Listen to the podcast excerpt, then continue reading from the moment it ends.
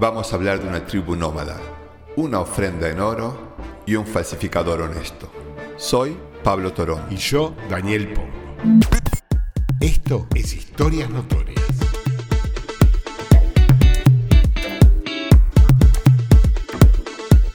En el episodio 17 hablamos de Genghis Khan, su imperio y sus costumbres. Pero casi 2000 años antes, en esa misma zona de estepas entre Rusia y Ucrania, al norte del Mar Negro, vivió otra tribu nómade. También gente de a caballo, también feroces y también muy guerreros. Los escitas eran un pueblo que se desarrolló entre el 900 y el 200 a.C. Tenían increíbles habilidades al cabalgar, mucha bravura y crueldad durante las batallas. Sus técnicas de lucha a caballo les permitía entrar muy velozmente al campo de batalla e infligir un gran daño al enemigo. Contaban con un arco de mucho más alcance que el de los otros ejércitos, que además les permitía disparar en retirada. Como si esto fuera poco, el ejército de a pie usaba un hacha estilo lanza que los hacía excelentes en la lucha cuerpo a cuerpo. Llevaban tatuajes en el torso y los brazos con temas de batallas y cacería. Además, tenían tez y ojos claros, enmarcados en cabelleras rojas. Todo esto los diferenciaba de la gente de los pueblos a los que sojuzgaban, que los veían como verdaderos demonios. Sus mujeres también eran parte del ejército, o al menos las que se querían casar ya que no se les permitía casarse hasta haber matado un enemigo, por lo menos. En muchas ocasiones lucharon contra los griegos.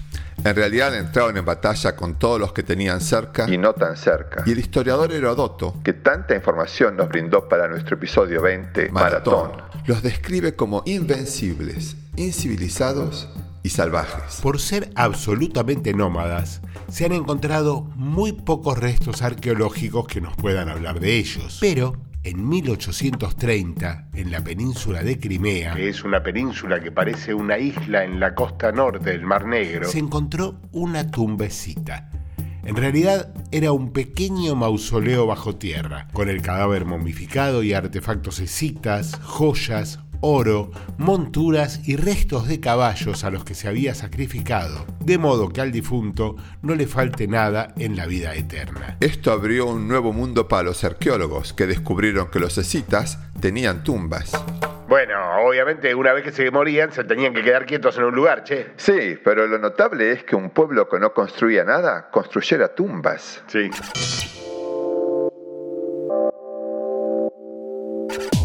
Eran unos mausoleos bajo tierra que se llamaban kurgans, y la existencia de la posibilidad de aprender más de la cultura escita revolucionó a los arqueólogos del mundo y puso ansiosos a los museos, que querían tener piezas escitas. Durante algunas décadas siguieron apareciendo kurgans en distintos lugares, y cada vez había más expectativa por encontrar una reliquia que tuviera significado histórico. Se sabía que cuando los escitas intentaron conquistar Egipto, el faraón Psamtik yo siempre soy el que dice los nombres difíciles. Los convenció de que era más negocio aceptar unas buenas bolsas de oro que intentar controlar un territorio tan lejano en el ya extenso imperio escita. Se entiende así que en aquellos puntos que estaban lejos era mejor cobrar un impuesto que intentar dominarlos. Al norte del Mar Negro, en lo que ya sería el borde entre el territorio dominado por los escitas, estaba la ciudad de Olbia, a unos 120 kilómetros al este de la actual Odessa. Olbia era en ese entonces una colonia griega y el rey escita Saitafernes la tenía sitiada mientras decidía si destruirla totalmente o mantenerla recibiendo impuestos. Finalmente Olbia evitó su destrucción a cambio de una gran cantidad de oro. ¿Ves lo que te digo? A vos te tocó Saitafernes, que es re fácil, y a mí me tocó Santic. Así no se puede.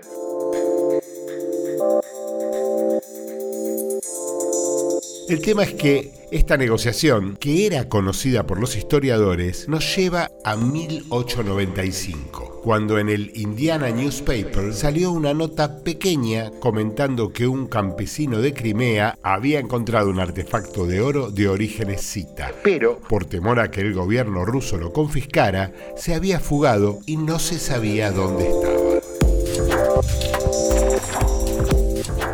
En febrero de 1896, los hermanos Hoffman, hombres conocidos en el mundo de las antigüedades, presentaron en una exhibición de artefactos antiguos en Viena un número de ítems que habían sido encontrados en Rusia, en la zona que hoy es Ucrania. Y es aquí donde aparece la tiara de Saitafernes, proveniente del hallazgo de Crimea era un objeto increíble. Si bien se llama tiara, en realidad era un casco semicónico, muy a la modecita, totalmente de oro, con ilustraciones de la Ilíada y de la vida cotidiana de los escitas. También tenía una inscripción en griego que no dejaba dudas.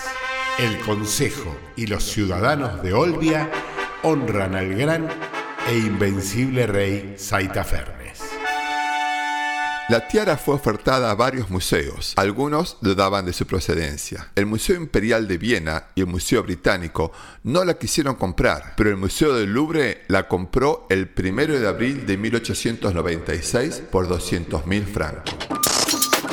La tiara de Saitafernes se expuso en una sala del museo acompañada por una explicación acerca de los eventos del sitio de Olbia a finales del siglo III a.C., es decir, unos 2000 años de antigüedad.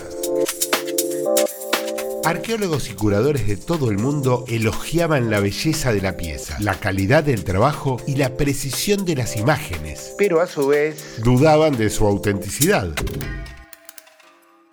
Entre otros motivos, a la pieza le faltaba la pátina de sedimentos que se forma sobre el oro con el paso del tiempo, o al menos con el paso de los siglos. Imagínense lo que significaba para la reputación del Louvre si la pieza fuera falsa. Cada vez había más críticos de peso en el mundo de la arqueología que afirmaban que la tiara no era auténtica. Este debate, además, crecía en peso político. Los arqueólogos alemanes y rusos decían que era falsa, y para Francia se convirtió en un tema de Estado. El Louvre sacaba permanentemente notas en los diarios tratando de demostrar su autenticidad, a punto que para 1903 casi todos los periódicos del mundo habían escrito por lo menos una nota acerca de la tiara del Louvre. En una nota que salió en el diario Le Matin de París, un joyero ruso residente en Francia declaró que él había visto a otro joyero, amigo de él, trabajando en esa tiara. Y lo nombró Israel Rouchomovsky. Para este nombre también me toca a mí. Rouchomovsky. Un orfebre de Odessa conocido como muy buen joyero. Con una calidad de trabajo única. Inmediatamente se retiró la tiara de la exhibición en el Louvre y se ubicó a Rochomovsky para llevarlo a declarar de Odessa a París. Cuando Rochomovsky declaró, dijo orgulloso que él había hecho la tiara y que la había hecho por pedido de los hermanos Hoffman, que se le habían encargado para regalársela a un amigo arqueólogo obsesionado con los escitas. Los Hoffman le habían proporcionado libros sobre la historia de los escitas, ejemplos mostrando algunos descubrimientos greco-escitas e ilustraciones de ornamentos genuinos. Rouchomowski explicó en detalle el trabajo que había realizado y describió uno a uno los grabados de la tiara y la técnica que había utilizado. También contó que había cobrado 1.800 rublos, que en ese momento eran unos 5.000 francos, y que nunca más supo nada de los Hoffman. En un intento por defender lo indefendible, el personal del Louvre argumentaba que como Rochomovsky era ruso, existía la posibilidad de que estuviera mintiendo para desprestigiar al Louvre, a los franceses y a la comunidad arqueológica europea. Para confirmar que Rochomovsky tenía la capacidad de crear una pieza de ese tipo, el Louvre le dio una lámina de oro para que cree una pieza similar a una parte de la tiara. Lo hizo le dieron otra lámina de oro para que haga otra parte de la tiara. Y lo volvió a hacer. Ya no quedaban dudas. El falsificador estaba diciendo la verdad. La noticia corrió por todo el mundo pero por todo el mundo. el mundo.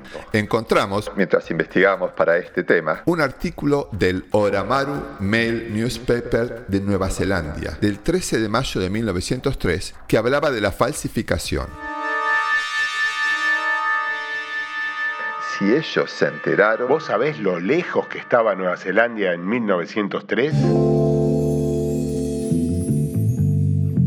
Junto a la noticia de que la tiara era falsa, también corrió la noticia de que Rochomovsky era un hombre honesto que había sido engañado, que se había presentado a declarar y que la calidad de su trabajo era única, al punto de haber confundido a muchos expertos de museos. Rouchomovsky, que era honesto pero no tonto, aprovechó el viaje a París, financiado por el Louvre, para llevar una pieza de oro que le había llevado cinco años fabricar y presentarla en la exhibición parisina del Salón de Artes Decorativos de 1903. Es un esqueleto de oro de 9 centímetros de alto, compuesto por 150 piezas unidas pero articuladas, al que se le mueve hasta la mandíbula, con un nivel de detalle que asombró a los jueces. Para completar el trabajo, había hecho un ataúd de plata de una increíble belleza. Van a encontrar fotos de esta maravilla en nuestras redes. Rob se llevó la medalla de oro de 1903, pero mejor aún, se llevó un número enorme de encargos de joyas de la nobleza europea. Para 1906, ya con un altísimo renombre internacional, intentó salir de Rusia con su familia para escapar de los pogroms rusos. Los pogroms eran actos violentos multitudinarios organizados para masacrar a un grupo de gente por sus orígenes étnicos o creencias religiosas. En Rusia, a principios del 1900, esto ocurrió con los judíos. Recién en 1910, Rochomovsky pudo escapar con su familia, radicándose en París hasta su muerte en 1934 a la edad de 74 años. En 1997, el esqueleto, el ataúd y la tiara de Saita Fernes fueron expuestos en una exhibición en Jerusalén titulada El secreto de la tiara dorada, trabajo de Israel Rouchomovsky. En 2013, el esqueleto y el ataúd se vendieron en subasta por 365 mil dólares pero el Louvre